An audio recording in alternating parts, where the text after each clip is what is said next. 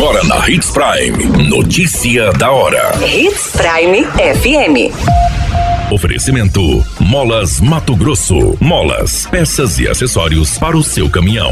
Notícia da hora. Secretaria de Estado alerta para a importância da vacinação contra a paralisia infantil. Bombeiros se distribuem às margens do rio Canabu para combater incêndio em parque estadual. Notícia da hora. O seu boletim informativo. A Secretaria de Estado de Saúde alerta a população sobre a importância da vacina oral e injetável de poliomielite contra a paralisia infantil.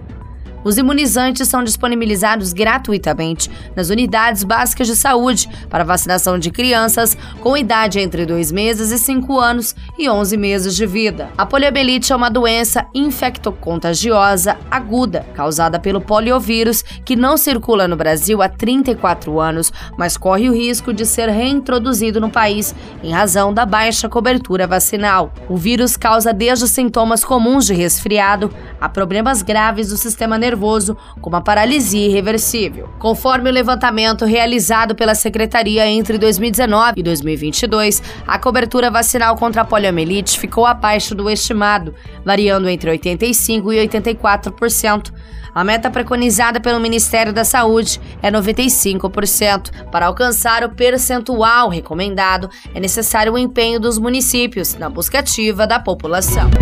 Notícia da hora. Na hora de comprar molas, peças e acessórios para a manutenção do seu caminhão, compre na Molas Mato Grosso. As melhores marcas e custo-benefício você encontra aqui.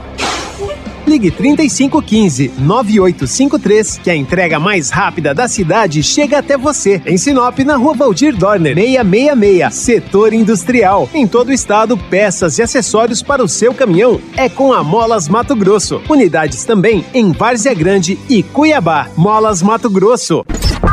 A notícia nunca para de acontecer e você precisa estar bem informado.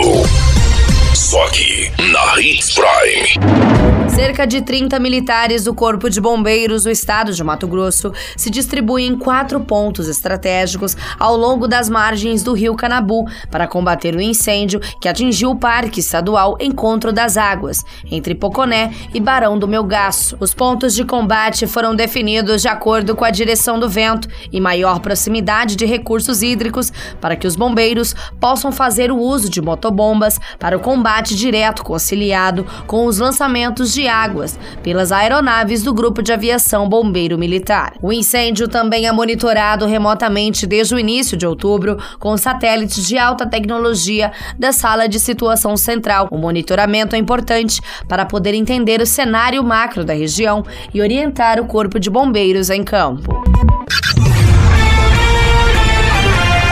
Qualquer minuto, tudo pode mudar. Notícia da hora.